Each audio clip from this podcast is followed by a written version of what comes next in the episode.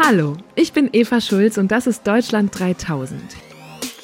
Hier verbringe ich immer so eine gute Stunde mit Menschen aus ganz verschiedenen Bereichen, irgendwo zwischen Pop und Politik. Mein Ziel ist, diesen Leuten so zu begegnen, wie ihr sie vorher noch nie gehört habt. Deutschland 3000 soll euch, mich und meine Gäste auf neue Gedanken bringen. Wenn man, wenn man jemand anderes kennenlernt, auch immer ein bisschen was Neues über sich selbst erfährt.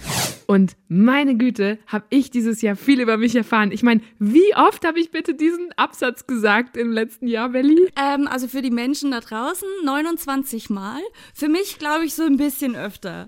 Weil du, glaube ich, immer auf einen Take geschafft hast. Aber deswegen habe ich es ein bisschen öfter gehört.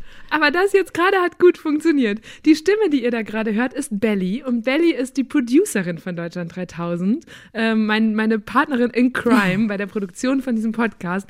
Belly, bevor wir erzählen, was Producerin bedeutet, wo kommst denn du gerade her? Oh, ähm, ja, bei mir ist es leider ein bisschen langweiliger als bei unseren Gästen oft. Ich äh, komme eigentlich vom heimischen Schreibtisch, denn ich mache heute Homeoffice. Ah, aber genau, das kann man ja aber auch schon erzählen. Dein heimischer Schreibtisch ist nämlich in Köln Meiner ist in Berlin. Ja. Manchmal arbeitest du auch in Hamburg, aber wir sehen uns nur ganz selten. Und deswegen machen wir jetzt heute das hier, weil Belly und ich in der Regel telefonieren. Ne? Ähm, du machst das Gästemanagement und die Recherche und den ganzen Schnitt, die ganze Produktion von Deutschland 3000. Und deswegen haben wir immer relativ viel miteinander zu tun, aber eben meistens per Telefon. Ja.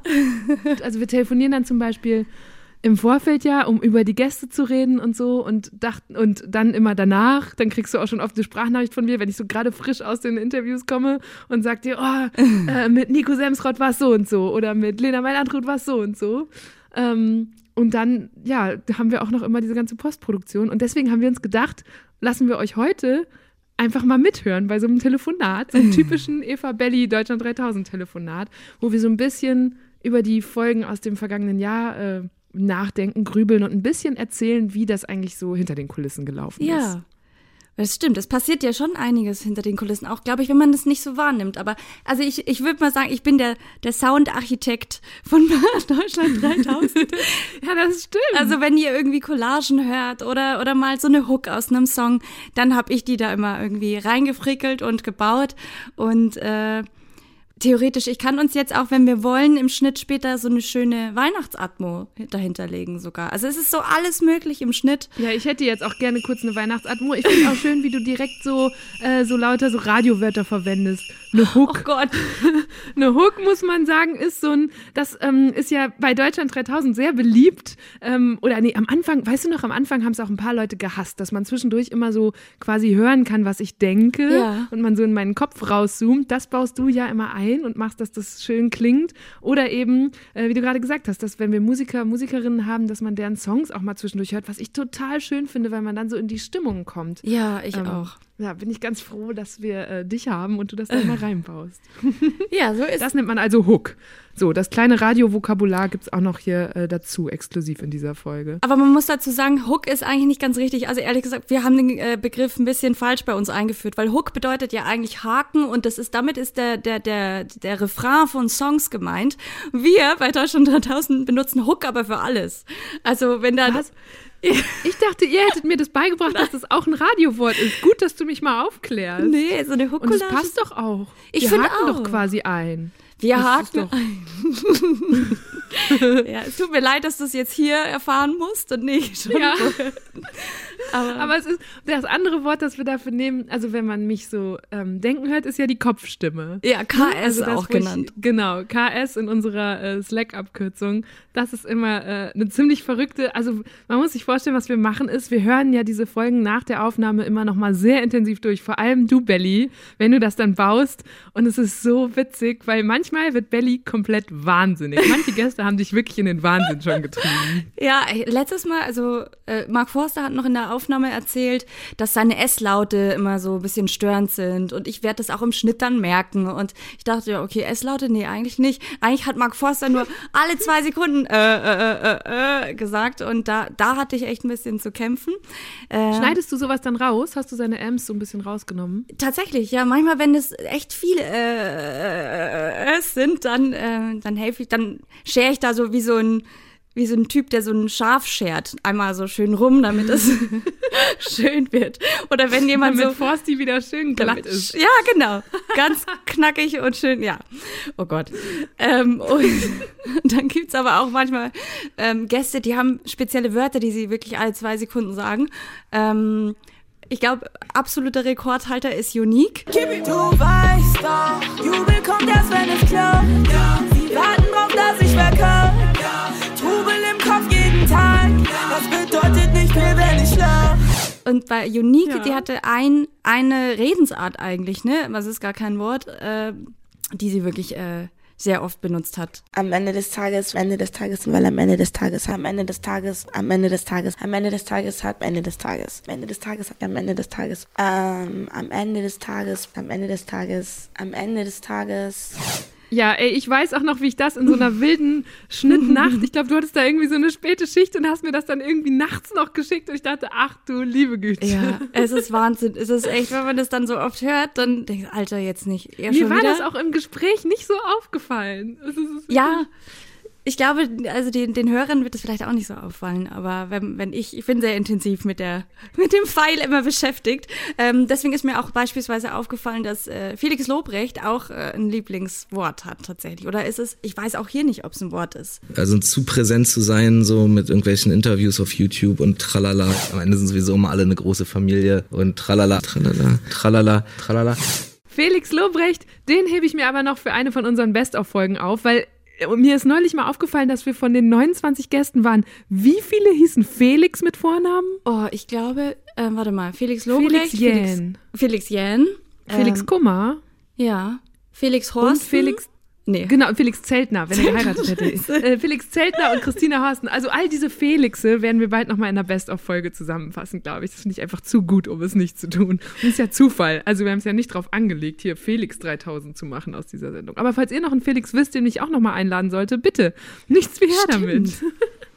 Genau, also schickt uns gerne Felix-Vorschläge und wir haben auch für diese Folge äh, die Deutschland 3000 Community auf Instagram mit eingebaut. Und zwar, äh, Eva, du weißt ja, du stellst immer sehr streng Entweder-Oder-Fragen, ne? Ich weiß, ja. Ähm, Es macht auch besonders Spaß, weil man darüber die Gäste so gut kennenlernen kann, sehr schnell. Und man, weil man sehr schön auch immer mal so abschweifen kann und so auf abwegige Themen kommt. Das finde ich auch. Da freue ich mich auch immer drüber. Da kommt man echt auf Themen, die man sonst nicht, äh, auf die man sonst nicht gekommen wäre. Ich finde es sehr beeindruckend, wie stark du und streng du da immer bist und dich wirklich äh, auf keine äh, Diskussion einlässt. Und äh, für die Leute, die die entweder oder fragen und wie Eva, die immer stellt, nicht so mitbekommen haben, habe ich hier auch mal was vorbereitet. Lana Del Rey oder Ilgen Nur? Das ist jetzt gemein. Kino oder Netflix? Mark Forster oder The Bossos? Oh, es ist gemein. Lieber Geburtstag feiern oder Weihnachten? Oh, es, es sind ja heftige Fragen. Falco oder Bilderbuch? Falco. Quentin Tarantino Ah, warum machst du das? Ich liebe Bilderbuch. oder... Aber dann nehme ich das jetzt als deinen einen Joker. Ja, den darfst du bitte gerne Okay. nehmen. Disziplin oder Talent? Dann muss ich leider den zweiten Joker ziehen. Nee, nee, nee, Ey, nee, also auf, nee. ich muss- es ich muss gibt einen. Jetzt Kannst du bitte fragen. aufhören, jetzt hier so Jetzt den Rebell zu machen in den ersten fünf Also Minuten? Oh, jetzt kann, ist es mein Joker. Okay, Ich entscheide mich nicht. gut, es kommen noch ein paar. Regie oder Schauspiel? Ah, das hätte mein Joker sein sollen. Scheiße. Beides ist aber im Moment nicht äh, das Momentum der Zeit. Aber du hast keinen Joker mehr. Naja. Du musst dich jetzt entscheiden. T.S. Ullmann, jetzt. Okay, ich bin besser im Einstecken. Und bist du besser im Verlassen oder im Verlassen werden? Das ist mir egal. Warte. Egal ist kein Joker. Wie geil. Egal ist kein Joker, merke ich mir. Ja, also man hört, wie du das strenge Regime der Entweder-Oder-Fragen führst. Es macht aber auch Spaß, die Leute so zu quälen, weil auch darin lernst du sie ja kennen. Also Leute, die so zack, zack, zack sehr schnell entscheiden können, wie zum Beispiel Nico Semsrad jetzt neulich. Ähm, oder Leute, die so, so Buddy zum Beispiel, ist so komplett kaputt gegangen, das weiß ich auch noch. Ähm, weil er meinte, was? Oh. Und das finde ich auch, also es ist ja, man lernt auch sehr viel über die Leute dabei. Ich mag das. Ja, ich auch. Das stimmt. Und äh, jetzt sollten wir vielleicht ein bisschen was über dich lernen, Denn wir haben Oh ähm, Gott. die äh, Leute auf Instagram bei Deutschland 3000 oder die Community hat uns nämlich ganz, ganz viele, du siehst das hier per FaceTime, die ganzen Zettel. Oh Gott. Aber wir machen nicht alle, oder? Das sind ja ganz viele Seiten. Nein, ich habe mir da jetzt ein paar rausgesucht, weil wir, das schaffen wir nicht. Äh, das sind so viele. Vielen Dank dafür an dieser Stelle. Das ist wirklich toll und es sind Die richtig, wollen mich auch quälen. Was Ja. habe ich gemacht? es sind richtig fiese Geschichten auf jeden Fall dabei. Ähm, und äh, ja, ich würde Scheiße. sagen, schnall dich an. Ja. Aber Moment mal, wie viele Joker habe ich denn dann, wenn du jetzt so viele Fragen hast? Ja, einen natürlich. Oh, ja, okay, vielleicht muss ich da, äh, um es mit Philipp Amthors Worten zu sagen, vielleicht muss ich da gleich noch verhandeln. Leg mal los, ich bin gespannt. Okay, wir, wir fangen ganz einfach, ganz einfach an. Äh, Pizza oder Pasta? Pizza und Props für die Alliterationsfragen. Harry Potter oder Herr der Ringe? Harry Potter. Kreisverkehr mit Blumen oder mit Statue slash Kunst? Oh, oh, sehr schöne Frage. Ähm, mit Blumen.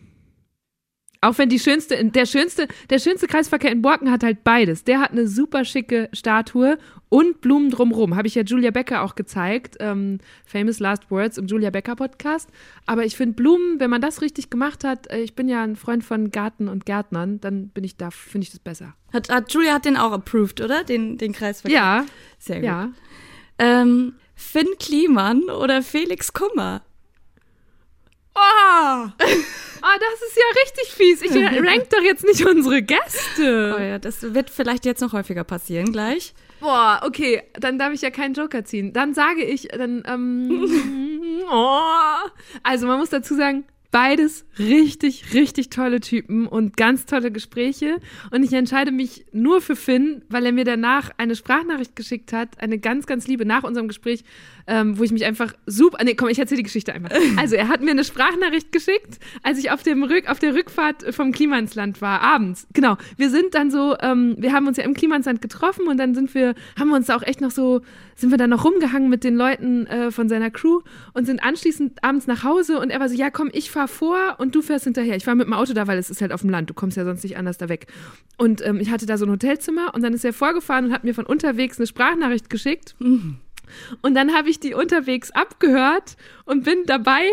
Oder habe mich so gefreut, weil es war eine super nette Sprachnachricht, wo er einfach gesagt hat, Eva, ähm, dieser Podcast, wenn das jetzt losgeht, das wird super und das Gespräch hat voll Spaß gemacht und mir ging so das Herz auf, weil ich ja damals noch so unsicher war. Er war ja eine unserer Ja. ersten Folgen und ich Ja. dachte so, boah, oh Gott, was wird das und wie lief jetzt dieses Interview und war das so, wie wir es wollen? Und dann kam diese unheimlich herzliche, nette Sprachnachricht von Finn und dann bin ich in, und ich dachte noch, boah, solche, warum kann man sich Sprachnachrichten nicht einrahmen? So, weil das war, das hat mir so richtig so Selbstbewusstsein auch gegeben in dem Moment. Und dann bin ich geblitzt worden. In genau dem Nein! Moment. Oh, Doch! scheiße. weil, und dann, und dann habe ich ihm nur geschrieben und gesagt, Finn, jetzt bin ich auch noch geblitzt worden. Und er so, sorry, ich hätte dich warnen sollen. Und ich war so, nee, ist doch gar nicht schlimm. Jetzt kann ich, jetzt habe ich wenigstens was, was ich mir einrahmen kann. und deswegen äh, sage ich Finn. Okay, ja, gut, da, da, das, war sehr das schön. Kann man verstehen. Ist übrigens auch nie gekommen, das Foto. Also es, ich hatte so Was? Glück im Unglück. Es ist einfach, ja, ich bin geblitzt worden, aber offenbar in Rüspel sind sie nett und ähm, ja, ich musste nicht bezahlen. Sorry nochmal, Rüspel. Was wäre dir lieber? FKK mit AKK? Oder CSD mit Nova Bo? Ich glaube, damit ist gemeint äh, Norbert Walter Borjan. Heißt Ja, Borjans oder Borjan? Bo Bojans. Das ist der neue Vorsitzende der SPD. Und ich würde auf jeden Fall lieber auf den CSD gehen als äh, FKK machen. Würde ich auch mit beiden machen. Also ich finde CSD äh, immer erfreulicher. Im Zweifel laufen da aber ja auch Leute in FKK-Outfits rum. Insofern. Ähm, Tattoo von Belly oder Glatze? Was? Moment, du würdest mir ein Tattoo stechen? Nee, ich glaube, mein Gesicht musst du dir tätowieren. Also du hast ja zum Glück ein sehr schönes Gesicht und ich sehe es eh viel zu selten. Ich nehme das Tattoo. wow. Was ist besser, essen oder schlafen? Oh. Essen. Essen, weil man das aktiver genießt. Ja. Ich esse jetzt auch, ich habe mir übrigens so weihnachtlich so Mandarinen geschält, davon esse ich jetzt eine, Achtung. Ah. Zum ersten Mal essen in diesem, ah nee, zum zweiten Mal essen in diesem Podcast. Mit Cold Mirror habe ich auch schon gegessen. Hm. Ich finde ja, kann man öfter machen, aber die Hörer und Hörerinnen sind, glaub Ich glaube, begeistert. wurde sich da nicht immer bei, bei Fest und Flauschig beschwert? Bei Olli Schulz hat der nicht immer, ist der nicht immer? Ja, apropos Olli Schulz, an den steht auch noch eine Einladung aus. Olli, komm gefälligst mal. Okay, weiter geht's. Der kriegt auch was zu essen. Ja. Entschuldige. Pferdeschwanz oder Flechtzopf? Pferdeschwanz. Ehrlich? Nee, Moment. Ja, stimmt. Ja, doch, Pferdeschwanz kann ich mir leichter selber machen. Ich habe ja bei dem Flechtzopf in den Deutschland 3000 Videos immer ähm, Unterstützung. Dafür werde ich ja geschminkt und hübsch gemacht und das finde ich auch richtig schön. Aber der Pferdeschwanz ist so die schnelle Lösung und ähm, ja. Ach krass. Geht besser. Ich, Stimmt, privat bist du im Pferdeschwanz unterwegs, im Pferdeschwanz unterwegs. Ja, weil ich zu faul bin. Ich bin einfach zu faul, mir morgens schon die Finger zu verknoten beim Flechten. Oder ich muss es einfach mal üben, dann geht's schneller, aber ja. Ja, da bin ich auch immer überfordert, wenn man sich, es gibt ja auch Mädels, die so die, oder Jungs, die die Zöpfchen so richtig einmal um den Kopf rum haben, da bin ich, Mm. oder französischer Zopf. Ja, große Bewunderung davor, aber ich bin ja auch ähm, seit meiner Kindheit grobmotorisch veranlagt, wissen auch die wenigsten. ähm, und deswegen, ja, not gonna happen. Äh, Fragen stellen oder Antworten geben? Fragen stellen. Also man muss ja erstmal Fragen stellen, um dann auch bessere Antworten geben zu können. Das ähm, machen auch nicht alle, aber ich finde Fragen stellen schon, also ja, ist auch immer so mein Reflex. Ist ein schöner Satz auch gewesen jetzt. Danke. oh, jetzt glaube ich, wird es schwierig oder vielleicht auch gar nicht. Wien oder Berlin? Wien. Ja, ich, Ich sehe es in deinem ich- Gesicht. Ich habe ja, ich habe 2016 ein Jahr lang in Wien gewohnt und bin dann für Deutschland 3000 und die Bundestagswahl nach Berlin gezogen. Und ich fühle mich hier auch inzwischen halbwegs wohl, aber Wien ist wirklich ähm, der Ort, in dem ich sterben will und in dem ich auch die Zeit vor meinem Tod größt, also maximieren will. Es ist schon einfach sehr, sehr schön. Ich fühle mich da wohl und ich habe auch weiterhin Pläne für eine Deutschland 3000 Podcast-Staffel aus Wien. Mir fallen da sehr viele gute Gäste ein. Oh Gott, ja, wir ziehen nach Wien für ein Jahr. Ja. Oh, Leibernd, schön. sag ich dir. Oh ja. Lieber für immer im Traum. Nee, Moment. Ich komme noch mal rein. Lieber für immer im Traum. Sag ich schon wieder falsch. oh Gott. Lieber für immer im Raumschiff oder im U-Boot leben. Im, oh, im Raumschiff. Doch. Wieso? Bessere Aussicht. Ja, stimmt. Aber im U-Boot kann man auch coole Sachen vielleicht entdecken. Ja, aber du kannst sie dann eh nicht anfassen. Also dann lieber die Aussicht auf die Erde. Mhm. Andererseits Schwerelosigkeit, also es ist schon deutlich umständlicher dann, ne? Stimmt. Oh. Jetzt, ich, also ich habe gerade wirklich nur das kurz so visualisiert, die Aussicht wirklich, aber dann da drin ist vielleicht doch das U-Boot besser, aber es ist auch so duster. Oh ja, ich würde da auch Panik. Oh, wo hat man denn besseres Netz? ich war, also frage ich jetzt ernsthaft. Ich glaube im Raumschiff, Hm. beziehungsweise äh, ist es nicht so, dass es gibt doch auch immer Schalten in die Raumstationen. Ja, hier Alexander Gerst und so, ne? Ja, Ja. siehst du, okay, dann bleibe ich bei Raumschiff. Okay. Ähm, wieder Städtefrage. Borken oder Berlin? Es ist, äh, ich glaube, äh, gefärbt dadurch, dass es jetzt so nah an der Weihnachtszeit ist, sage ich Borken, weil ich freue mich jetzt schon richtig drauf, an Weihnachten nach Hause zu kommen. Aber ich, also ich wohne schon gerne in Berlin. Ich habe hier meine Freunde und ähm, ganz viele unserer Gäste kommen ja auch hierher oder, oder hierher oder sind regelmäßig hier. Und deswegen ist es auch viel leichter, den Podcast von Berlin aus zu machen. Deswegen ja, schon Berlin. Hier ist auch die Politik. Nein, nein. Also Berlin, guter Ort. Ja. Okay. Und gut, dass du nicht merkst, dass ich geschummelt habe und gerade beides geantwortet habe. Nee, warte mal, ich dachte, du bist zu Nee, dem nee, nee. Entschluss gekommen. Ja, ja, okay, lass ich jetzt so stehen. Mach mal die nächste. Hier, du bist Profi in dem. Ah, verdammt. Ja. Aber du hast ja bist eingestiegen mit äh, an Weihnachten Borken, ne, zu Hause. Und dann Ja. dachte ich, du hast dich nochmal umentschieden. Deswegen habe ich Berlin Ja, eingeloggt. das kann jetzt jeder so interpretieren, wie ihr wollt. Verdammt, verdammt. Aber hier kommen noch schöne Fragen. Ähm, hier mal ein bisschen politischer. Höherer Mindestlohn oder bedingungsloses Grundeinkommen? Ähm, wir haben mal einen Film über das bedingungslose Grundeinkommen gemacht. Das war total spannend, weil ich mich dadurch so zwei, drei Wochen da richtig reinwühlen konnte. Ist jetzt aber auch schon länger her.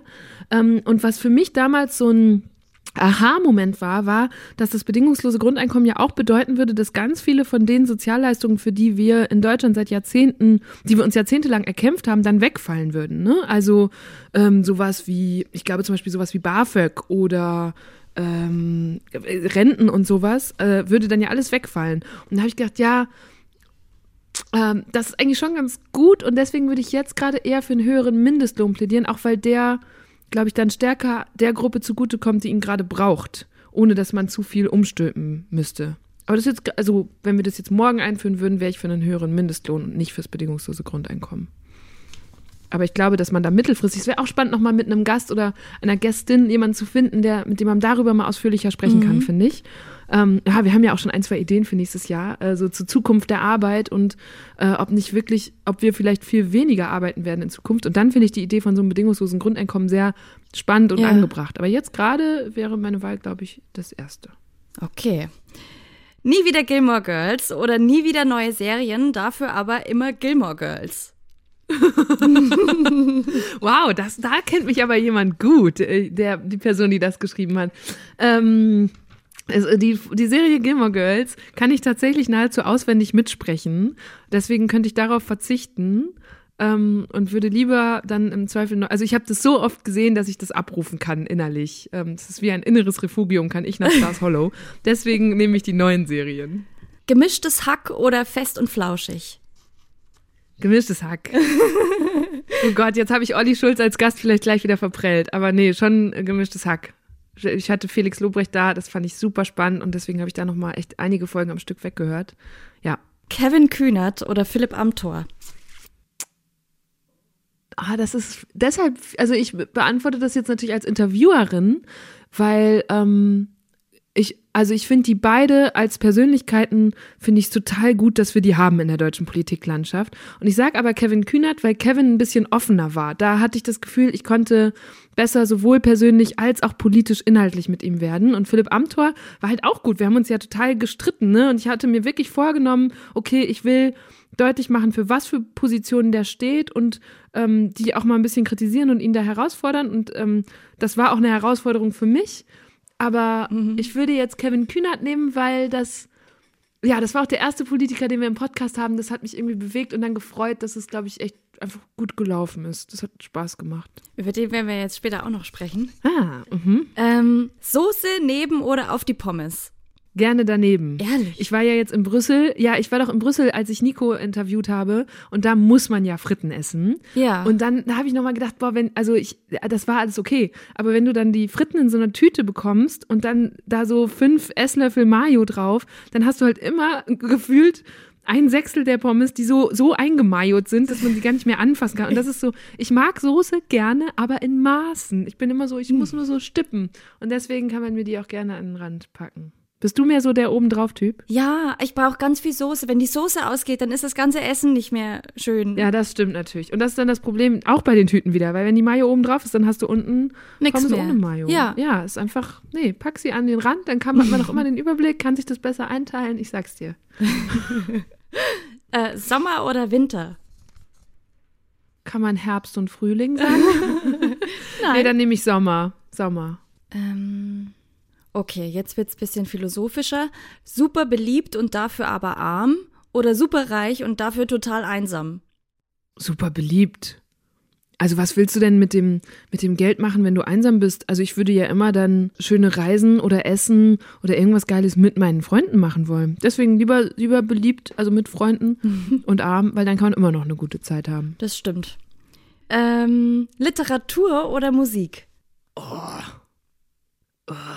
Ich hätte, ich hätte jetzt, irgendwie hätte ich jetzt direkt gesagt Literatur. Dass ich das sage? Ja. Ich finde, die haben ja völlig verschiedene Funktionen. So Musik höre ich zum Beispiel auch, wenn ich nicht mehr lesen kann, weil ich irgendwie so ganz erschöpft bin gerade oder müde und dann will man aber noch in eine Stimmung kommen oder so abends zum Runterfahren oder im Auto und dann mitsingen. Also es sind ja unterschiedliche Nutzungssituationen. Wenn ich im Auto sitze, kann ich ja nicht lesen, also höre ich Musik oder Podcasts, aber ha, Ja, ist schwierig. Ist wirklich schwierig. das finde ich jetzt sehr schwierig. Also ja, ich hätte gern ein Verb dazu gehabt. Also an die Person, die diese Entweder-Oder-Frage eingereicht hat, was, was soll denn das jetzt hier? ähm, aber im Zweifel. Oh, jetzt wird's schwer. Jetzt komm, jetzt kommst du in die Bredouille. Ja, aber dann nehme ich, dann nehme ich Musik, weil Musik ähm, so Emotionen abrufen und Menschen zusammenbringen kann und und und. Das ist mir schon wichtig. Ich glaube, es wäre traurig für die Welt, wenn wir das nicht hätten. Ja, kann ich verstehen. Fuck, ich dachte jetzt, wir kommen jetzt auf eine Joker-Situation. Nee, du, ich, ich kann das. Ich mach, ich, ich will diesen Joker nicht. Entweder oder Pro. Äh, verdammt, wie viele Fragen haben wir schon geschafft und immer noch keinen Joker benutzt? Gibt's doch nicht. Okay, vielleicht jetzt. Nils oder Buddy? Oh, das ist richtig fies. Man muss dazu sagen, dass ich mit Nils und Buddy ja regelmäßig bei den Rocket Beans ähm, äh, Pen and Paper spiele Hm. und ich sitze immer neben Nils und deswegen ähm, kriege ich immer Streiche gespielt von Nils, aber Buddy war halt auch schon im Podcast. Buddy hat dich auch zu Weißglut getrieben im Schnitt, ne? Oh Gott. Ja, das habe ich ihm aber auch schon selber gesagt. Das war, Buddy sagt ja auch von sich selber, dass er manchmal so ein bisschen abschweift und, und ein bisschen verschwurbelt alles spricht. Also da, ich glaube, das ist wirklich die Folge, in der ich am meisten geschnitten habe. da war ich auch wieder wie der Schäfer, der sein Schaf scheren muss. Ja, also dann sag ich jetzt einfach mal Nils. Buddy. Na, der wird's mir auch verzeihen. Der weiß ja, der, wir haben uns ja sehr lieb. Das ähm, habe ich jetzt gerade gar kein Problem damit. Verdammt. Okay. Ähm, Weihnachten oder Ostern? Weihnachten. Und was hier sehr oft dabei war bei den Entweder-Oder-Fragen, bist du liiert oder Single? Wirklich, das haben so viele Leute gefragt. Ja. Ah, das ist, ähm, dann nehme ich da den Joker einfach um, um das äh, Mysterium aufrechtzuerhalten. nehme ich den Joker. Yes! Joker Time. Und jetzt holt Belly nämlich ihre richtig fiesen Fragen raus. Let's go. Let's go. Hol mal hier kurz den anderen Umschlag mit den fiesen Fragen. Oh, aber das ist tatsächlich eine Frage. Aber das ist übrigens ja auch so ein Thema, so Beziehungen zum Beispiel. Ähm, da, da, das beschäftigt uns ja auch manchmal in der Vorbereitung. Ne? Dann wissen wir nicht, sind die Leute in Beziehung oder nicht. Und manchmal hat man so das Gefühl, boah, da kann man eh mit denen drüber reden. Und bei anderen denke ich auch, ey, die sind, die, also ich will doch nicht in deren Privatsphäre rein. So, das ist ja nicht der Sinn, irgendwie Leute jetzt Leuten was zu entlocken, was sie eigentlich partout nicht preisgeben wollen und sie dadurch so, dass sie sich so schlecht fühlen dann womöglich oder sagen, ey, was, was willst denn du hier? Warum stocherst du da bei mir rum? Ähm, Finde ich ganz interessant, weil das, weil man irgendwie immer neugierig darauf ist, so wie ist der Beziehungsstatus von der Person. Aber äh, muss man das wirklich wissen? Ich habe auch neulich, als ich mal durchgezählt habe, ich wollte ja, ich woll- wollte mal rausgucken, nach den ersten 20 Folgen hatten wir genug Männer und Frauen in der Verteilung, wie waren die Bildungshintergründe und so, war ich übrigens total interessant, dass verhältnismäßig wenig Leute überhaupt studiert haben von unseren Gästen. Weil sonst denkt man ja immer, oh. Gott, alle Leute haben studiert und die anderen werden gar nicht genug abgebildet und repräsentiert. Das ist bei uns nicht so. Und dann habe ich mal geguckt, ähm, und festgestellt, dass man von, dass ich gar nicht von allen die sexuelle Orientierung weiß. Das war ja bei Felix Jähn so ein Thema, ne? Mit dem hatten wir über sein Outing gesprochen. Ähm, und dann habe ich gedacht, hatten wir eigentlich. Über sein Coming Out. Ja, ja, sorry, genau. Und ähm, dann habe ich überlegt, haben wir denn äh, oft genug auch mal queere Leute repräsentiert und ich weiß es ehrlich gesagt gar nicht genau, weil, wir, weil ich gar nicht von allen weiß, wie die sexuelle Orientierung ist und das finde ich auch total in Ordnung. Also Ja. ganz ehrlich, wen geht's was an? So, wenn jemand da nicht drüber sprechen will, finde ich das total okay. Absolut. Ich überlege auch gerade, mit wem wir über, über seine Beziehung gesprochen haben. Außer jetzt bei Finn, aber da ist es ja sowieso öffentlich mit Franzi und ihm. Felix und Aber- Christina natürlich, da hatten wir ja ein Pärchen sogar zu Gast. Genau, aber das Ähm. war irgendwie auch Teil der Geschichte, die die erzählen wollten. Ja.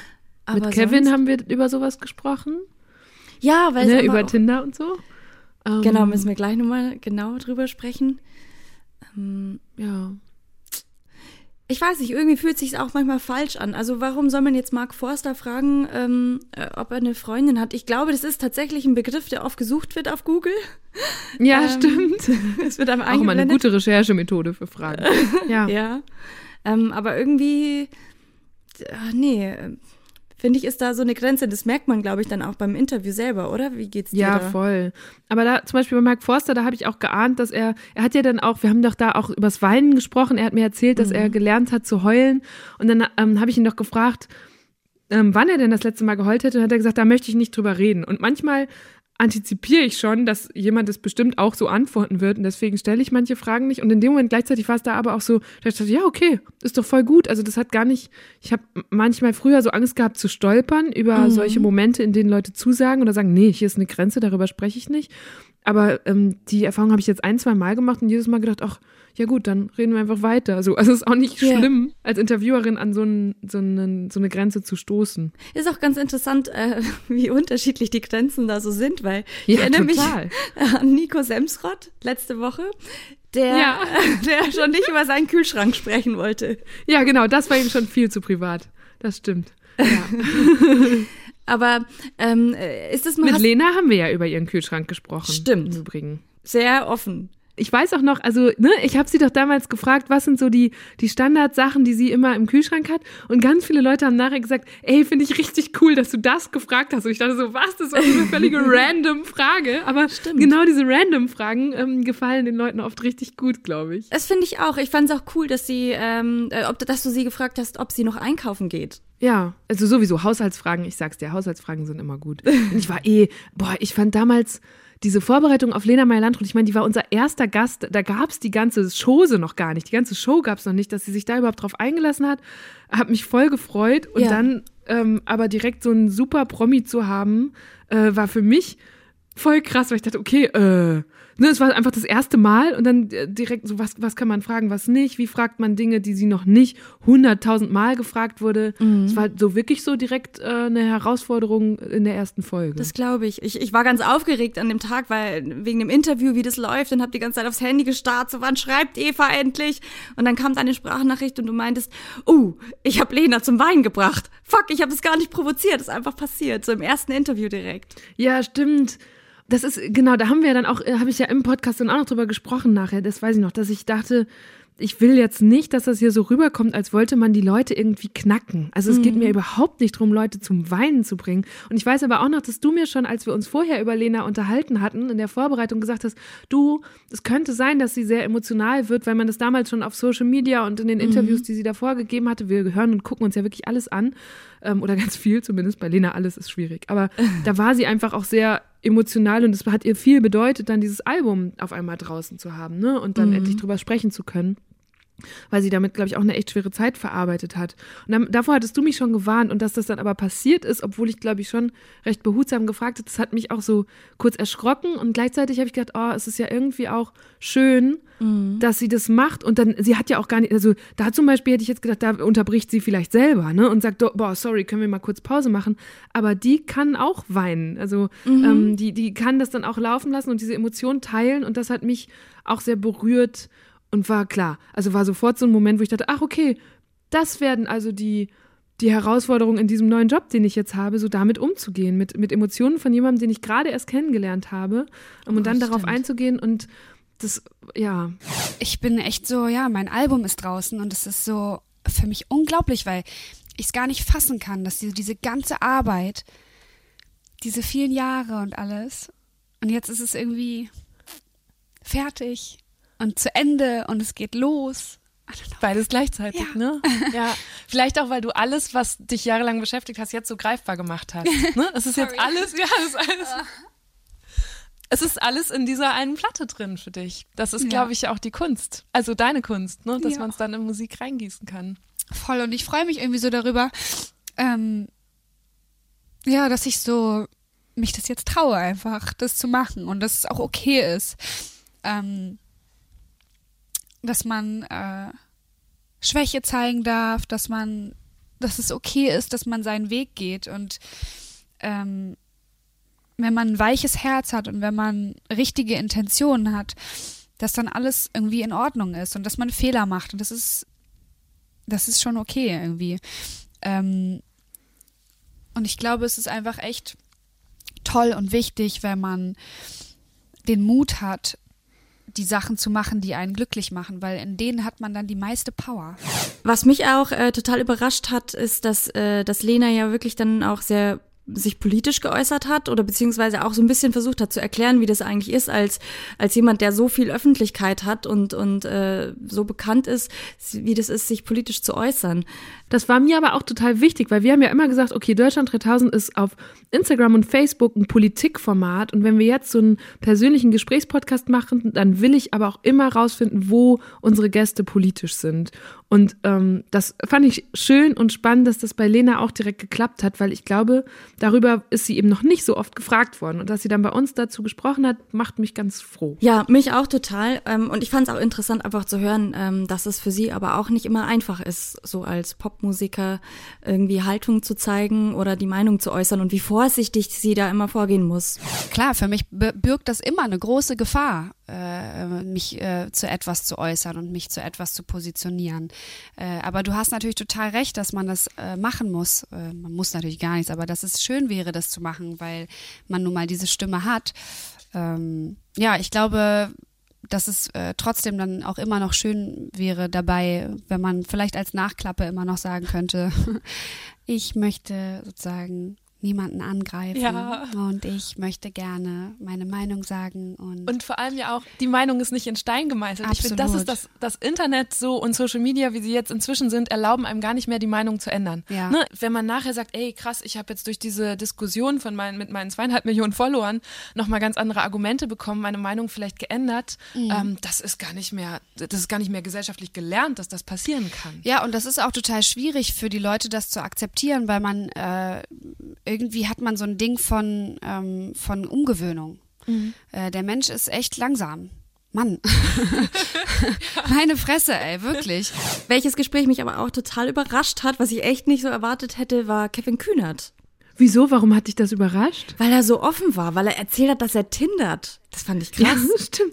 Und das, ey, weißt du, das war ja eigentlich nur eine von diesen ganzen Entweder-Oder-Fragen. Ich habe gar nicht gedacht, dass das so ein Riesenthema würde, ne? Aber Stimmt. dann, ja genau, habe ich ihn danach gefragt und es wurde nachher überall aufgegriffen. Also wir haben ja zu keiner Folge gab es so viel Presse und irgendwie Artikel und Online-Gedöns wie zu Kevin dazu, dass er Tinder statt Grinder benutzt. Also, das ist eine Frage, die ich mir ganz am Anfang gestellt habe. Und ich, also, das hätte ich so absurd gefunden, mich derart in, in meiner persönlichen Lebensgestaltung einzuschränken.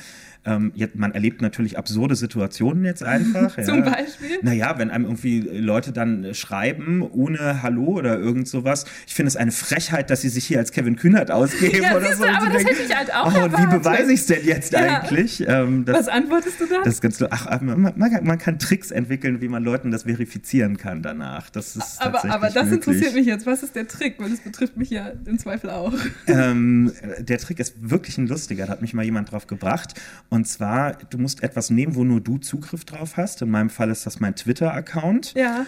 Und äh, der Code sozusagen, an dem man sich verifiziert, ist, hey, guck mal auf meinen Twitter-Account, ich hänge mal für die nächsten fünf Minuten einen Punkt an meinen Namen hinten dran, weil das kann ja nur ich machen, das hat ja kein anderer Okay. Zugriff da drauf. So, und dann guckt er sich das an und sieht, ah, cool, Punkt da ist der echte. Das heißt, wenn ich das nächste Mal gerade einen Punkt spotte auf deinem Twitter-Profil, bist du wieder am Flirten. Ganz genau. Das ist wirklich was, was mich, seit wir diesen Podcast machen, bin ich, äh, setze ich mich ganz anders mit dem Thema Prominenz auseinander. Was bedeutet es, wenn Menschen so bekannt sind, dass sie halt überall erkannt werden und nicht mehr vielleicht sich so frei verhalten können? Und ähm, dann zu sehen, wie unterschiedlich unsere Gäste damit umgehen, das finde ich immer wieder spannend. Und gleichzeitig denke ich aber auch, will man, wenn ich jetzt einen Podcast höre, und ich selber nicht bekannt bin, will ich dann jedes Mal nur Leute über ihre Bekanntheit und ihren Ruhm reden hören. Deswegen Mhm. frage ich da gar nicht so oft nach. Ähm, aber jetzt in dem Fall war es wirklich interessant. Ja. Wen ich auch total offen fand, äh, und, und, und da muss ich auch sagen, da, als ich das Gespräch gehört habe, dachte ich wirklich so, ihr kennt euch schon ewig und ihr hängt die ganze Zeit miteinander ab, äh, war Edin Hasanovic. Stimmt. Das war ähm, lustigerweise einer der Wunschgäste von meiner kleinen Schwester. Julia hatte zwei Wunschgäste, Edin Hasanovic und Mark Forster. Die haben wir ihr beide erfüllt Yes. dieses Jahr. Also so, ähm, und sie hatte eigentlich keinen Schwesterbonus. Das heißt, wenn ihr Wunschgäste habt, dann meldet euch. Ähm, und ich fand Edin auch, also es war total schön, weil das einfach ein toller, toller Schauspieler ist, der einen super Job macht und vor allem richtig, richtig viel arbeitet. Also der hat ja dann Mhm. auch erzählt, ähm, wie, wie anstrengend das Jahr für ihn war und dass er dann sogar einen schlimmen Unfall gehabt hat. Also letztes Jahr war das wichtigste Jahr, glaube ich, äh, meiner beruflichen Laufbahn. Weil Bisher. bisher. Äh, weil ich dadurch, weil ich durch dieses letzte Jahr unfassbar viel gelernt habe über mich und über mich im Kontext zu diesem Filmbusiness und zu meinem, zu meiner Arbeit, wie ich das mache. Wenn ich weiterhin so arbeite wie letztes Jahr, mache ich diesen Job nicht mehr lange. Da geht es nicht über 2019 hinaus, glaube ich. Ich habe Projekte gedreht, fünf oder sechs Stück, die sich überschnitten haben. Das heißt, ich habe heute meinen ersten Drehtag für die neue Produktion und übermorgen den letzten der jetzigen Produktion. Und so war das die ganzen neun Monate lang, von Ah. Januar bis, bis September. Das heißt, ich hatte keine Zeit nachzubearbeiten, sacken zu lassen Mhm. und so. Und ich war am Ende wirklich kaputt. Habe am Ende eine Komödie gedreht in Berlin, bei mir zu Hause, im Sommer, mit meiner besten Freundin, mit anderen tollen Leuten, mit einer sehr extrovertierten, lauten Rolle. Das war so, Mhm. ich hatte danach plötzlich die Kraft für alles und merke, als dann der letzte Tag, der letzte Drehtag dann äh, da war, dass ich innerlich richtig zusammengesackt bin. Ich hatte keine Empathie mehr. Ich hatte, ich war Depri. Ich war, Mhm. ich hatte so ein- wie so ein, ja, Leer. zusammengesackt. Und dann dachte ich so, ich brauche jetzt Urlaub und bin mit meinen Freunden nach Gran Canaria und dachte, drei Wochen Sport machen und Meer und so. Und dann am dritten Tag von diesen drei Wochen leihen wir uns Golfbuggies aus und eine Freundin hat, ähm, ja, ich würde sagen, sich war ein bisschen übermütig oder so, war so ein bisschen, hat sich ein bisschen überschätzt und hat im falschen Moment Gas und Bremse verwechselt. Und wir waren oben auf dem Berg, äh, auf einem sehr steilen Berg. Und dann sind wir, sind wir diese Barriere, diese Holzbarriere durchgebrochen. Ich höre das Holz heute noch knacken und sie einmal kurz aufschreien. Und dann sehe ich diesen Berg runter. Und in dem Moment ist einfach von 0 auf 100 alles, also ich weiß nur noch, wie ich da so runter gucke und denke, jetzt wird's ernst. Also jetzt oh, kannst du nur auf Reflexe hoffen. Da kannst du jetzt nicht denken, ich springe jetzt raus und halt noch diesen Ball Mhm. oder irgendwas. Und räum mich elegant Nix, ab. Nix. Ja. Wer schon mal in Gran Canaria war, der weiß, da gibt's auch keine, die Flora und Fauna ist da sehr hart, viele Steine, nur Steine, kein Gras. Man fällt nicht weich. Äh, es, es Oh. fangen ein Messer auf. Äh, die Freundin ist so nach, nach ein, zwei Metern rausgeschleudert worden. Mich hat so 15, 20 Meter in die Tiefe und überschlagen und, und am Ende der Buggy auf, auf mir, auf meinem Fuß. Alter. Und ich, auch da ist es so krass. Das erste, was ich mache, ist diesen einen Portier, der da irgendwie oben noch am Berg stand, auf Englisch anzusprechen. Also es ist so, ich funktioniere dann Mhm. sofort Mhm. und sage, ey, you und so, ich brauche dich, ich kann mich nicht bewegen, du musst es hier anheben. Und äh, meine, der Herz stand da nur und dann kamen meine Freunde runter und haben das Ding angehoben, äh, auch unter, unter wirklich Lebensgefahr, weil das schlittert und neue Steine Mhm. rollen runter und ich kletter so drunter durch und sehe erstmal das Ausmaß äh, zum ersten Mal. Und äh, ich habe noch nie eine große Verletzung gehabt. Also Mhm. ich, ich sah wirklich aus, als hätte man mit einem Schwert äh, da Spaß Aber gehabt. bearbeitet. Irgendwie, ne? Bearbeitet, genau. Wirklich klaffende, tiefe Wunden. Und ich spüre noch keinen Schmerz, weil der Adrenalinpegel noch so hoch ist. Und das erste ist, was ich zu meinen Freunden sage, ihr müsst meine Agentur anrufen. ihr müsst ähm, denen sagen, dass die mich bei Netflix umbesetzen müssen. Die müssen wissen, dass ich das hier nicht Das war kann. dein erster Gedanke. Das allererste. Und kriege natürlich von guten Freunden sofort einen auf Deckel und sagt, ey, du hältst, also darüber redest du jetzt mal nicht. Mhm. Und die erste Nacht war natürlich heftig, wurde noch nie von, von Schmerzen in meinem Leben geweckt. Äh, und das Bewusstsein, dass es dann doch so knapp war. Also wieso ich hier sitze, Mhm. weiß ich nicht. Der einzige Sinn, den ich da drin gesehen habe, ist, dass ich meine Prioritäten anders setzen muss. Dass ich, dass ich, dass ich jetzt nicht mehr zulassen möchte, dass ich in so einer Situation das Erste ist, dass, dass ich an meinen Beruf denke und denke, ey, die müssen mich umbesetzen. Alter, fuck mal Netflix und fuck die Rolle, ey, ich bin fast gestorben. Äh, das war schon, das war nicht ohne. Ich fand super wertvoll, dass er das so erzählt hat, weil ehrlich gesagt, ich konnte mich damit sehr identifizieren. Also mir geht's auch immer mal wieder so. Und ähm, da, ich meine, das hast du ja auch mitbekommen, mir ging's auch mit diesem Podcast schon so. Also Mhm. ähm, in den ersten Wochen und Monaten, nachdem wir das gestartet haben, ist ja immer so, ne? Wenn so ein neues Projekt ist, dann muss ich das erstmal eingrooven. So, du und ich mussten rausfinden, wer macht was, wie Mhm. verteilen wir unsere Rollen, wie machen wir so einen Zeitplan, dass wirklich niemand äh, ständig gestresst ist. Und wir waren ja zum Teil sehr gestresst oder haben dann echt mal so Nachtschichten geschoben. Und Ja. ähm, ich bin auch echt mal krank geworden, weil es einfach zu viel war. Und deswegen dann mit Edin darüber zu sprechen, das war ja auch die letzte Folge vor unserer Pause im Herbst. Ja, ne? Das war ja so eine späte Sommerpause. Und ich weiß noch, ich bin da rausgegangen und dachte, wie gut. Also er hatte ja auch so einen Moment, vielleicht findest du die Stelle auch noch, wo er gesagt hat, ja, vielleicht hast du mir das jetzt gerade bewusst gemacht. Da habe ich gedacht, cool, der ist jetzt auf neue Ge Gedanken gekommen und ich hatte irgendwie, mich hat dieses Interview richtig glücklich gemacht, weil ich da auch gemerkt habe, boah, das hätte ich vor 20 Folgen so noch nicht geführt. Mhm. Also ich glaube auch, dass ich ein bisschen eine bessere Interviewerin geworden bin, seit wir das angefangen haben. Und auch eine ausgeglichenere, weil wir uns jetzt halt eingegroovt haben, ne? Und weil wir wissen, wie unsere Prozesse sind und wie man das aufbauen muss, Ja. ähm, damit alle, die hier mitarbeiten und dran rumwerkeln, mit ganz viel Leidenschaft gesund und glücklich sind. Und übrigens gibt's ja auch deshalb manchmal Pausen, wo wir dann vorproduzieren, wie jetzt die beiden Best-ofs, die kommen halt in den Feiertagen, damit du und ich Urlaub machen können. Das ist immer, ja, also, ne? Ja. Oder wenn es dann mal, es wird ja auch noch mal eine Pause geben, wo wir dann vielleicht Wiederholungen spielen. Und ich hoffe einfach, dass die Leute, die uns jetzt zuhören, dafür äh, Verständnis haben, weil sonst, wenn man wöchentlich so ein Ding machen will, also äh, muss ich zugeben, hat mich auch überrascht, wie Ja. viel Arbeit es ist. Es ist halt schon einfach krass. Ja, und du willst dich ja auch reinarbeiten vorher, ne? Das ist ja immer Genau, das Ding. ja. Und, äh, und man muss ja auch Ja. sagen, äh, solche Staffeln, äh, ich kenne das jetzt in der Planung, du musst ja auch erstmal Gäste organisieren und dafür brauchst du ja auch mal ein bisschen Vorlauf. Deswegen sind solche Pausen, also die sind gar nicht nur da, um zu erholen, sondern auch schon ein bisschen, um zu planen. Also Stimmt, wie kannst du das mal erzählen? Ist, wie schwierig ist es eigentlich, so Leute zu kriegen für so einen Podcast? Weil ich habe schon den Eindruck, dadurch, dass Podcasts jetzt auch immer größer werden und mehr Leute Podcasts hören, dass Leute, gerade Musiker, Musikerinnen zum Beispiel, schon offener dafür sind, in einen Podcast zu kommen. Ne? Aber trotzdem hast du manchmal echt so Struggle und schreibst, oh, jetzt habe ich hier schon wieder hin und her geschrieben mit dem Management von XY oder so. Ja, manchmal ist es wirklich so ein Nervenkrieg und dann, ähm, dann muss man halt, muss man dann hartnäckig bleiben oft und dann nochmal sich melden und äh, das ist halt gerade bei Musikern oder, oder Künstlern, die viel unterwegs sind oder wo einfach die viel zu tun haben, da muss man immer so ein bisschen geduldig sein und immer hinterher sein und äh, leider auch manchmal nerven, aber am Ende, wenn, wenn es dann alles klappt, dann ist es so ein schönes Gefühl. Aber der Weg ist manchmal ein bisschen ah, Nervenkrieg. Ähm, ja, aber so ist es halt einfach, ne? Und ähm, Ja. Ich finde auch, manche Leute kriegt man ja nur, wenn sie was zu promoten haben und dann aber eben nicht in so ein, also das finde ich immer ganz wichtig, dass wir dann nicht so ein Promo-Promo-Interview werden. Aber zum Beispiel bei Edin war es ja auch so, ne? Der war einfach gerade in so einer Interviewphase und an den kamen wir ran, weil er so eine neue Serie promotet hat. Skylines geht so ein bisschen einen Schritt weiter und erzählt aus dem Tornado heraus. Es geht um das Finanzwesen, es geht um Musik vor allem und es geht um Hip-Hop. Hip-Hop, Rap und es geht um organisierte Kriminalität.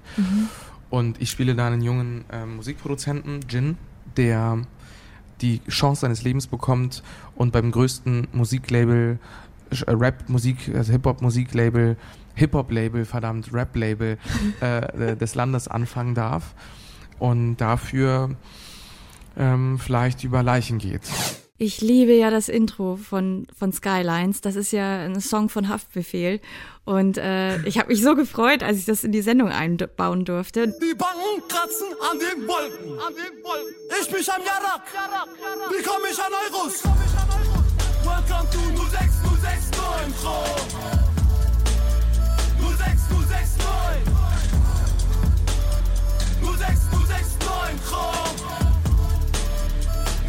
06069. Ich freue mich ja einfach so, dass du eindeutig die Hip-Hop- und Rap-Expertin in diesem Team bist, weil ich habe einfach keine Ahnung. Und immer, zum Beispiel auch als wir Unique da hatten oder Felix Kummer, dann bist du immer so wie mein Hip-Hop-Lexikon, das ich rausziehen kann und sagen kann, okay, wie spricht man diese Person aus, die wir da in der Entweder-Frage haben? Was war da- oder was war da- äh, was muss ich dazu wissen? Ja, ich überlege Ich weiß gerade. nicht mehr, also wir Raf Kamora hatten wir zum Beispiel Ja, schon, aber das Raf war bei Philipp Kamora? Amthor. Oder, also wir hatten schon so, ja, siehst du, wir hatten schon so viele, wo du mir auch wirklich Sprachnachrichten geschickt hast, wie man die Leute ausspricht, damit ich das bloß nicht falsch mache. Also das habe ich alles Belly zu verdanken, muss ich hier auch einmal sagen. Und dann kam ja aber jetzt in der Zwischenzeit raus, dass Skylines nicht verlängert wird. Und ich glaube, das hätte Edin ganz anders erwartet. Ich glaube, der hat sich wirklich stark erhofft, dass es da nochmal eine zweite Staffel gibt. Und dann fand ich so interessant zu sehen, dass er da so super impulsiv, das spricht auch wieder für seine Ehrlichkeit, dass er einfach wirklich so ist, wie er ist in solchen öffentlichen Situationen, hat er dann ja auf Instagram so Videos gepostet, zwei Minuten gefühlt, nachdem er das erfahren hatte. Ich habe euch was mitzuteilen und das sind keine guten Nachrichten, um es mal auszusprechen. Es geht nicht weiter mit Skylines leider und das ist kein Spaß. Ich finde es gerade beschissen, sehr, sehr, sehr beschissen. Ähm, will euch das aber hiermit einfach mal sagen, dass ihr, weil ihr alle so mitgefiebert habt und so und das verbreitet habt äh, und gepusht habt und sowas vergisst man irgendwie nicht und, und, und das sowas ist unabhängig äh, davon, ob es weitergeht oder nicht. Ähm, das bleibt und dafür bin ich euch sehr, sehr dankbar. Ich wünsche euch einen besseren Abend ähm, als den, den ich heute Abend haben werde. Ich finde es auch richtig schade, dass Skylines nicht weitergeht. Und ich glaube auch, äh, es geht vielen anderen so. Also ich kenne viele, die das geguckt haben und äh, toll fanden und bestimmt jetzt auch sehr enttäuscht sind. Ähm, wo wir übrigens auch gerade bei Edin sind, gab es eigentlich auch mal Pannen? Oh Gott, ich hatte das wirklich schon vergessen, Belly. Aber ja, Ja. ähm, das war ja so, oh Gott, ähm, vielleicht muss ich einmal erzählen, wenn ähm, meine Gäste keinen Wunschort haben, wo sie gerne aufzeichnen wollen oder dass ich sie besuche, so wie jetzt zum Beispiel Philipp Amthor im Bundestag oder Nico Semsrott im Parlament oder Cold Mirror auf dem Pfannkuchenschiff, dann kommen die zu uns ins Studio, in das Fritz-Studio in Berlin, Fräulein Fritz, das ist in der Baumhausbar ähm, in Kreuzberg. Und da war dann an dem Tag, an dem ich mit Edin verabredet war, auf einmal eine Baustelle, von der wir nichts wussten. Und ich hatte gerade mit ihm angefangen und auf Record gedrückt und dann ging so düm, nebenan los. Und ich war so, nein, es war so peinlich. Und er, ich weiß auch noch, er, war, er hat wirklich sowas gesagt wie einmal mit Profis arbeiten. Und ich dachte so, scheiße, es geht ja schon gut los. Und dann bin ich halt zu diesen Leuten von dem Club in dem dieses Studio ist und habe gesagt, Leute, äh, sorry, was ist denn hier los? Warum habt ihr uns nicht Bescheid gesagt? Und dann haben die uns so einen anderen Raum gegeben und es war dann so ein ganz verrauchter Backstage-Raum, aber zum Glück mit so sehr gemütlichen Sofas. Ich glaube auch, dass Sitzgelegenheiten ernsthaft was ausmachen für Mhm. die Gesprächssituation, weil zum Beispiel Kevin Kühnert, mit dem war ich ähm, auch in einem anderen Studio, wo wir so in so ganz tiefen Sesseln saßen, wo er sich so richtig hat reinfallen lassen und ich glaube auch deshalb war der so entspannt und das war dann bei Edin zum Glück nachher auch der Fall. Ja, aber das ist, äh, kann ich mir vorstellen, das ist so ein Nervenkitzel, ne? Du hast ja dein ganzes Equipment, baust es da auf und äh, ich glaube, du hast mir sogar noch ein Foto geschickt, so mit, hey, das ist jetzt der Raum für heute, hier nehmen wir auf. Und zwei Sekunden Ja. später so, fuck, Baustelle. Äh, Und ich glaube, äh, hast du. Aber das ist schlimm. Du hast ja auch noch erzählt, dass Edin, äh, genau, er hat gesagt, einmal mit Profis arbeiten und dass er sich die, äh, diese Folge mit Emilia Schüle, die wir vorher aufgezeichnet hatten, gehört hat. Und da ist ja auch schon eine Panne passiert. Genau, ja, ja, genau, das stimmt, genau, das, oh ja, wie peinlich das ist. Ja, genau, das ist die eine dicke Pannenfolge, wo wir auch in der Folge dann das thematisieren mussten und gesagt haben, scheiße, da war irgendwie der Rekorder abgestürzt oder ich hatte ein Problem mit der Karte ähm, bei Emilia Schüle und ich glaube, Edin hatte sich die halt angehört, weil er wissen wollte, wie ich Schauspielerinnen und Mhm. Schauspieler interviewe und hatte das dann direkt mitbekommen und hat mir da dann so Sprüche gedrückt. Und bei Emilia, das war auch wirklich, da hatte ich wirklich Schweißausbrüche, weil die war halt wirklich so im Promo-Modus. Wir Mhm. hatten ein abgestecktes Zeitfenster. Und wir saßen im ZDF, weil sie da irgendwie im Morgenmagazin zu Gast gewesen war. Und dann musste ich im ZDF durch die Redaktionen rennen und sagen, kann hier irgendwer kurz meine Karte formatieren? Und die haben mich so angeguckt und gesagt, wer sind Sie? Was? Sie machen ein Programm von den jungen ARD-Radios. Was wollen Sie überhaupt hier? Und ich war so, aber es ist doch alles öffentlich-rechtlich. ist doch eine und ich, Familie. ja, wirklich. Und Funk und überhaupt. Und dann war, war da wirklich so eine Redakteurin, die so gesagt hat, nein, eine fremde SD-Karte stecke ich nicht in meinen Rechner. Und es war, also das war dann echt ein Kampf. Und ich stand dann irgendwann, dann hatten die nämlich so eine Viren-Scan-Station im Copy, im Kopierraum, wo wir dann davor standen und dem Ladebalken zugeguckt hat von dieser, von dem Formatierungsprogramm. Es war wirklich alles schlimm. Und dann saß ich völlig verschwitzt vor der wirklich ja wunderschönen und komplett gestylten, zurechtgemachten äh, Emilia Schiele und dachte, oh Gott, und jetzt hier, jetzt muss ich hier äh, professionelle Interviewerin Oh. sein. Und es ist einfach komplett schief gegangen. Aber sie war dafür sehr professionell und hat sich nichts anmerken lassen. Äh, dafür bin ich nach wie vor sehr dankbar, Emilia. Ja, ihr hattet ja auch schon mal schon angefangen, ne, mit dem Interview. Und plötzlich äh, bekommst du so eine Meldung, ah, die Speicherkarte ist voll. Und äh, oh, ich wäre da komplett ausge, ausgerastet schon. Ähm, und find's, also das hat mich sehr beeindruckt, als du, als wir da telefoniert haben und du das erzählt hast, wie du jetzt gerade durch, durch das gesamte Haus gelaufen bist und um diese Karte, du konntest die ja nicht einfach löschen. Das finde ich so krass, ne? Ähm, musstest in diesen Virenscanner, ich meine öffentlich-rechtlich, ne, da muss man auch irgendwie Ja. bei so großen Häusern auch irgendwie ja, die müssen aufpassen, das verstehe ich ja auch, Ja. aber.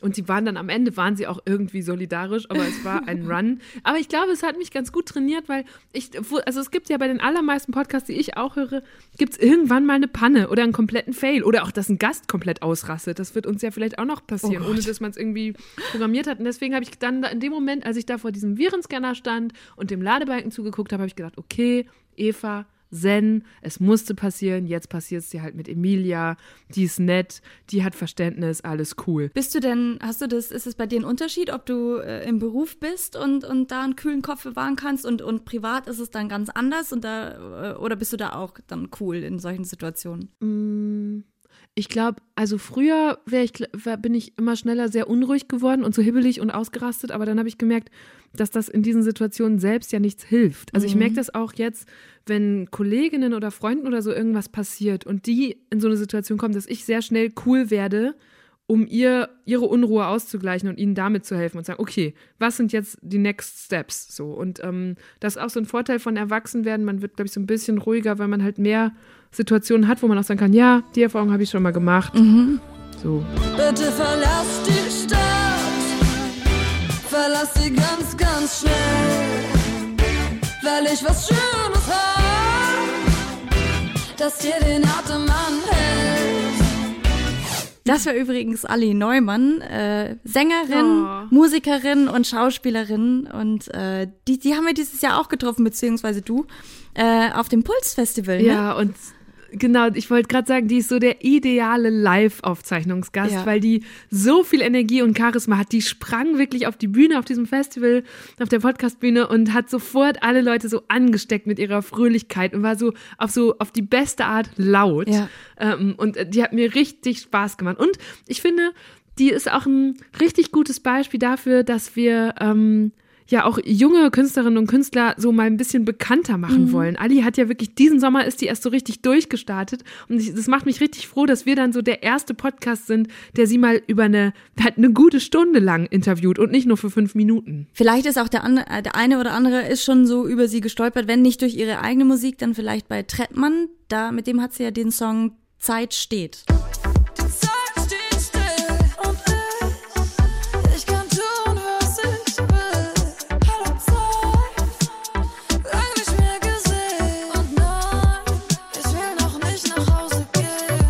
Stimmt, ja, aber ich glaube wirklich, dass auch nach diesem Sommer, weil ich habe sie dann auch noch auf Instagram verfolgt und irgendwann auch auf einer Veranstaltung, Monate später habe ich sie nochmal wieder getroffen und ich glaube, die ist diesen Sommer einfach richtig abgegangen. Was ja übrigens auch abgegangen ist, ist der eine Post, den wir zu ihr gemacht haben. Weißt du noch, wir haben doch auch übers Rasieren mit ihr gesprochen. Ja, oft schreiben mir Leute so gut gemeint, hör doch mal auf, dich nicht zu rasieren. so Sachen kriege ich schon öfter geschrieben oder da, also zu den Beinhaaren, ich glaube, das finden die Menschen tatsächlich am ekligsten. Und ich finde es tatsächlich auch noch nicht so schön, muss ehrlich sagen. Aber ich dachte, schlimm, ne? Ich trage es trotzdem. Weil es kann doch nicht sein, dass mir das so indoktriniert wurde, dass das eklig ist und das mein natürlicher Zustand. Und sind auch diese Momente, wo ich dann irgendwie im, in der Schulzeit einfach nicht an den Strand gegangen bin mit den anderen Schülern nach der Schule, weil du keinen Rasierer dabei hattest oder im Sportunterricht gesagt hast, du hast deine Tage, weil du keinen Bock hattest, mit einer kurzen Sporthose Sport zu machen im Winter, weil du merktest so, oh, okay, das Was ist fellartig, was ich da hab. Ähm, und das fand ich extrem schlimm und dann dachte ich so, nö, nö, das ist mein Körper und ich versuche das jetzt lieben zu lernen. Also Achselhaare bin ich mittlerweile echt äh, äh, d'accord, aber wenn ich an meine Beinhaare gucke, habe ich noch immer teilweise selbst so ein, oh, gucken Leute, jetzt ist es unangenehm, das fühlt sich auch falsch an, auch für mich im Auge. Das heißt, du fühlst dich, es ist dir unangenehm, aber im Kopf denkst du, es muss doch angenehm sein. Und Ja, und versuchst es dich so selber auch zu viel überkommen. besser, aber ich finde es schlimm, dass es jetzt über, wie lange rasiere ich mich nicht? Fünf Jahre und es ist auch immer nicht ganz weg. Und weißt du noch, was der Punkt war, an dem du das entschieden hast? Ja, als ich einmal nicht äh, mit an den Strand wollte, weil ich keinen Rasierer hatte. Das war das irgendwie. Und dann hatte ich auch einen Freund, der. Oder irgendwie eine Ficke, keine Ahnung. Irgendjemand. Sorry. Scheiße. Also halt ein Mensch, mit dem ich halt GV hatte. Und der hat dann gesagt, dass das eklig ist und dass ich es rasieren soll. Den Menschen habe ich nie wieder gesehen. Und dann habe ich mich richtig getriggert gefühlt. I'm gonna show you, motherfucker. Schmeißt eure Rasierer weg! Alle! Außer die Männer, denen kein Bart steht. Genau, und dazu hatten wir dann nämlich so ein, ein Foto von ihr, wo wir äh, dieses Zitat nochmal gepostet haben auf Facebook und Instagram. Und ich glaube, kaum eine, einer von unseren Podcast-Posts ist so viel kommentiert worden wie dieses Thema. Das hätte ich auch nie gedacht. Ja, ich finde es auch so krass, also und auch so spannend, wie sie, wie sie auch ehrlich sagt, so, dass sie das selber noch nicht schön findet und das aber einfach irgendwie durchbrechen möchte. Das finde ich so cool. Aber ich selber würde das auch nicht schaffen.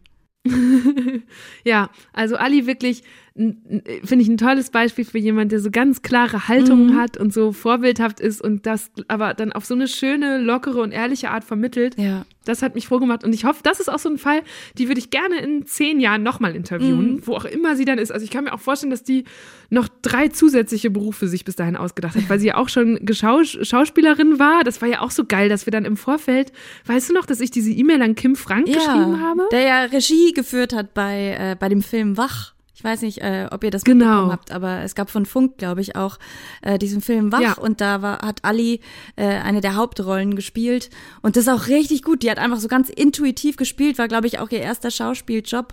Ähm, Ja. Und Kim Frank, der hat Regie geführt und hat sie, glaube ich, auch entdeckt und ermutigt, für diesen, in diesem Film mitzuspielen. Genau, und ich hatte ihm dann, ich hatte über Funk den Kontakt zu ihm bekommen und habe ihm eine E-Mail geschrieben, wie ich das ja ganz oft mache. Ne? Wir, wir gucken ja immer, wen kennen wir, der die Gäste kennen könnte und versuchen irgendwie noch so Gossip ranzuschaffen oder irgendwelche Infos oder auch einfach rauszufinden, was könnten Themen sein, mit, zu denen man die noch nicht hat sprechen hören und worauf man die aber mal ansprechen könnte. Das weiß man ja ganz oft nicht. Ähm, und dann habe ich Kim eine E-Mail geschrieben und gesagt, du, wir kennen uns nicht, aber ich habe bald Ali zu Gast und ich möchte einfach, dass man die besser kennenlernen und wir haben eine gute Stunde Zeit und hast du irgendwelche Hinweise für mich? Und Kim Frank, der ja echt, glaube ich, viel beschäftigt ist, der macht ja auch Musikvideos Mhm. für ganz viele Künstlerinnen und Künstler und so, also der hat richtig zu tun, hat mir noch am gleichen Tag eine ganz lange E-Mail geschrieben und gesagt, boah, Eva, ich kenne Ali richtig gut und ich mag die so gerne und ich will jetzt nichts Privates verraten, aber. Und dann kamen so ganz viele Aspekte und Fragen und damit haben wir sie ja dann auch überrascht im Gespräch. Die beiden Fragen sind von Kim Frank.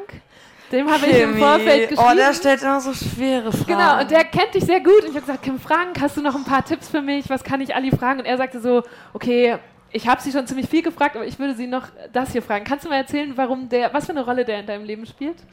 Oh, Kimi hat mehrere Rollen. Also erstmal natürlich, die eine Sache ist, er hat ja echt damals gemacht und kam aus Flensburg. Und ich dachte, krass, jemand aus meiner Region, einfach von einer Schule, dessen Namen ich kenne und Dörfer, die ich kenne und Straßen, die ich kenne, da kommen die ganzen Leute her von echt.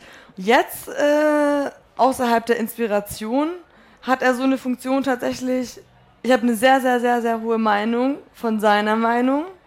Und die ist auch kritisch. Er ist niemand, der einem einfach so Seifenblasen in den Arsch äh, pustet.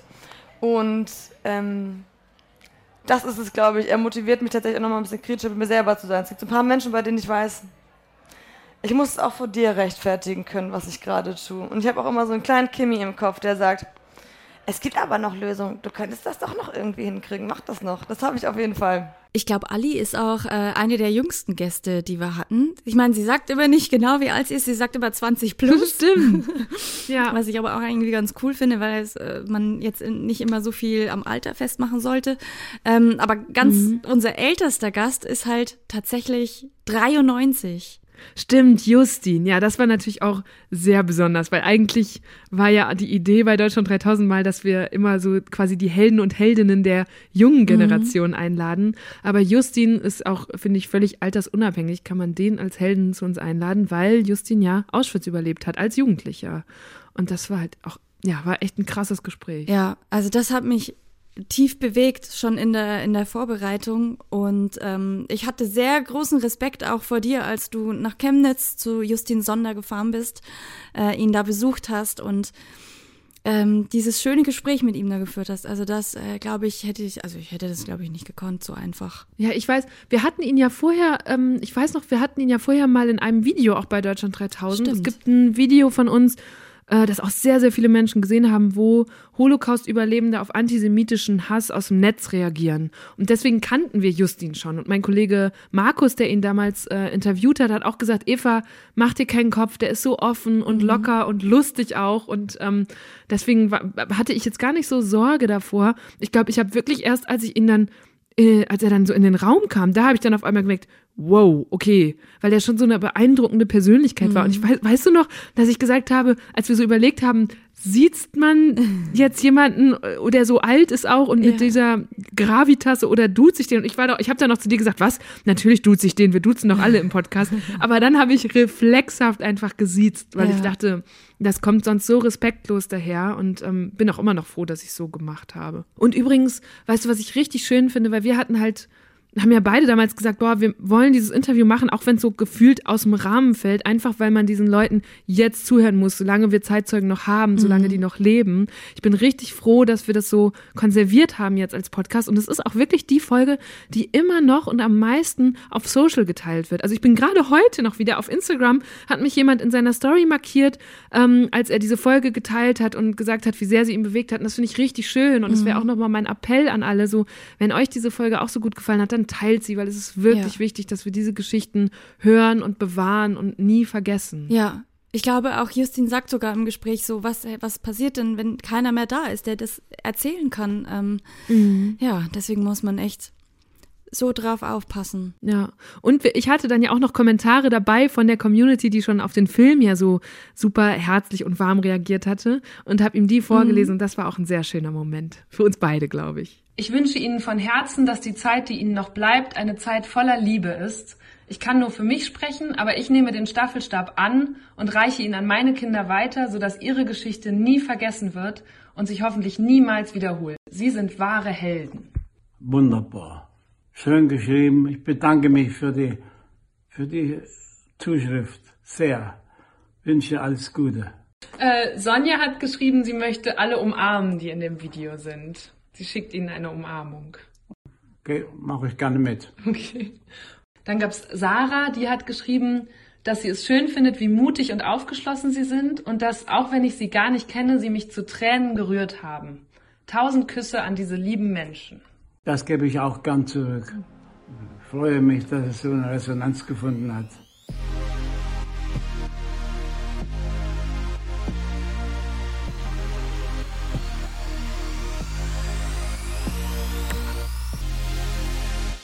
Ich habe mir überlegt, äh, bevor wir jetzt über den nächsten Gast sprechen, ähm, spiele ich mal einmal die Sprachnachricht, die du mir damals nach dem Interview mit dem Gast. Was? Das machst du jetzt hier öffentlich. Das war doch pri Okay, ich bin gespannt, welcher Gast das ist. Ja, wenn, wenn du es schlimm findest, können wir es immer noch schneiden. Aber äh, vielleicht kommst du ja drauf, über, um wen es geht. Ähm, ich spiele dir das mal vor. Okay, ich komme gerade raus. Also ich denke, ich verarbeite wirklich laut. Ähm, die Aufnahme hat anderthalb Stunden.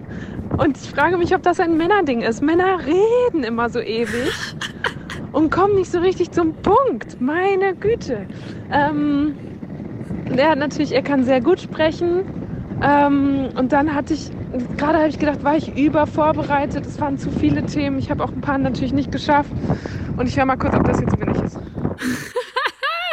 Okay, geil. Ah, ja, finde ich sehr witzig, dass die Leute das jetzt hören, wie man mich da so durch die Gegend rollern hört. Ich glaube, also wenn es ein Mann war und ich gerollert bin, dann war ich ja irgendwo bei jemandem zu Besuch mit Koffer. Und ich Mhm. glaube, dass das Frank Thelen war. Ja. Weil, weil ne, das war auch noch eine der ersten Folgen, wo man immer noch so reflektieren muss. Aber witzig, oh Gott. Aber stimmt, ne, so klingt das. Also das finde ich witzig, dass jetzt unsere Hörer und Hörerinnen das auch mal hören, weil so klingt das. Ich habe, das ist so, ein, so, ein, so eine Tradition, ein Ritual zwischen uns beiden, dass ich, wenn ich aus diesen Interviewsituationen rauskomme und mich verabschiedet habe, dass ich dir als erstes eine Sprachnachricht schicke mit dem ersten Eindruck. So, wie war es denn jetzt? Und das war der erste Eindruck von Frank Thelen. Ja. Das, ja, war ein interessantes Gespräch auf jeden Fall. Ja, ne? Ihr habt euch ja auch so ein bisschen äh, aneinander gerieben. Oh Gott, wie klingt das jetzt? nee. ja, aber du, ich weiß, was du meinst, es stimmt schon. Und ich finde auch, also ich finde es auch schön, gerade so Leute wie ihn oder auch Philipp Amthor, da war das ja auch so, ähm, da gibt's halt einfach Themen, äh, wofür man sie auch kritisieren kann oder ein bisschen herausfordern und darüber lernt man Leute auch wieder total gut kennen. Und ich finde auch Frank Mhm. Thelen hat man total gut in, in dem kennengelernt, was ihn halt antreibt, darin, als ich ihn halt so politisch befragt habe oder zu einzelnen Themen. Und ähm, ja, ja, ich weiß nicht, ob er es jetzt im Nachhinein so gut fand, aber nee, ich fand es auch total spannend. Auch ähm, er, das, seine Geschichte ist sowieso auch sehr interessant, ne? So, dass er damals von der Schule geflogen ist und irgendwie sich so von hatte, äh, war insolvent. Nee, Quatsch, er stand kurz vor der Insolvenz. Oh fuck. Jetzt weiß ich es nicht mehr. Nee, doch, äh, hat er nicht. Also er hatte auf jeden Fall richtig, richtig viele Schulden als junger Mann. Stimmt. Und hat sich da irgendwie rausverhandelt. Das war ja auch so eine ganz geile Geschichte. Ähm, und ist jetzt wieder so ein erfolgreicher Investor und man kennt ihn. Obwohl, weißt du was? Inzwischen hat er doch sogar gesagt, er hört bei der Höhle der Löwen auf. Oh. Damals war er noch äh, Jurymitglied, aber jetzt vor ein paar Wochen kam raus, dass er da aufhört. Ach krass, ja gut, er ist aber, glaube ich, auch von Anfang an schon dabei. Und wie lange geht das? Mhm. Bestimmt schon echt, also gut, irgendwann. Sehr viele Staffeln. Ja. ja. Ich fand krass, äh, wie, wie äh, sehr politisch er sich auch geäußert hat. Er hat ja wirklich so äh, ganz klare Ansagen, auch was die Grünen betrifft, gesagt. Ich sage aber auch offen, was meine Meinung ist. Ich glaube, die Grünen sind unwählbar. Ich weiß, dass ich jetzt ganz vielen, gerade euren Zuhörern sage, die, weil die einen riesen Zulauf haben, wenn ihr euch das Programm wirklich anguckt, die wollen Dinge verhindern und die helfen der Umwelt nicht.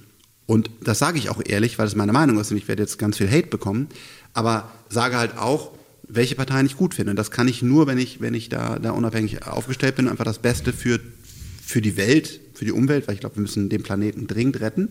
Äh, wir haben da ein Riesenproblem. Ähm, Deutschland und Europa dann halt einfach frei sprechen kann.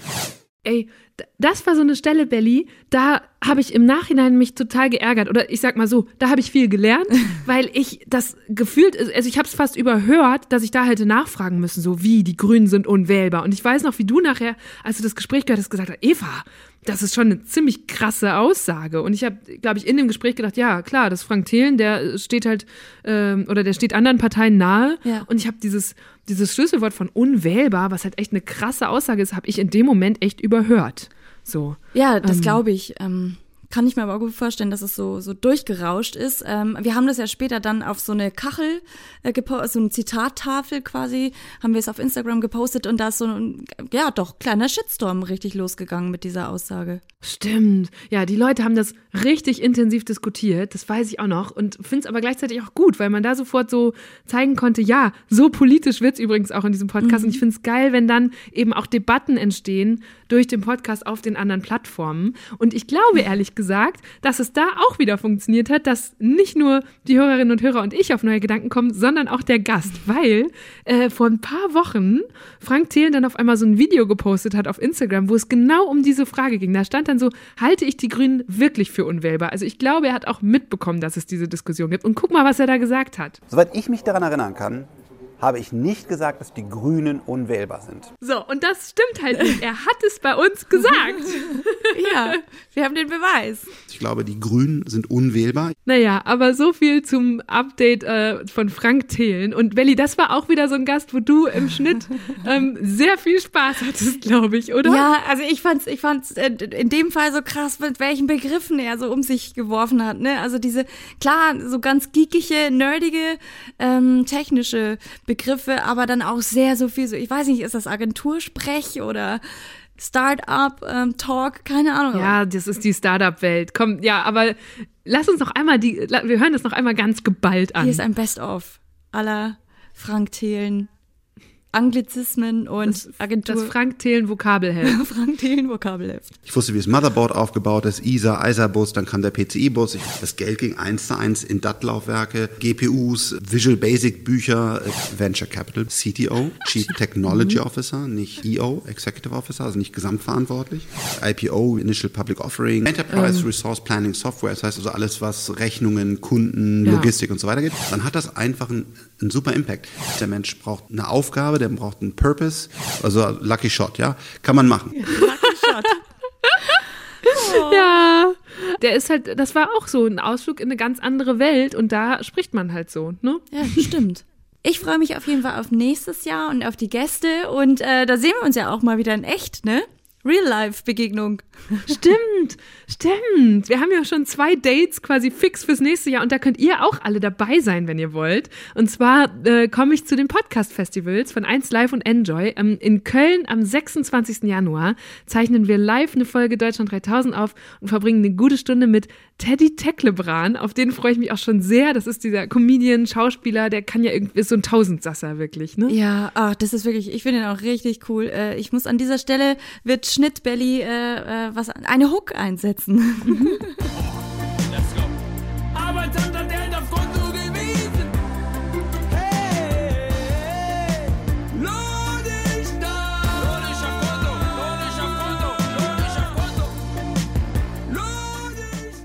Okay, also das wird richtig witzig und für alle, die nicht in Köln sind, sondern eher in Norddeutschland, ihr könnt euch den 25.02. schon mal markieren und äh, noch Karten besorgen. Da bin ich nämlich in Hamburg und verbringe da eine gute Stunde. Ich glaube, da dürfen wir den Gast noch nicht verraten. Aber es gibt auf jeden Fall noch Karten für beide Termine. Und davor ähm, äh, kann man ja auch weiter einfach hören.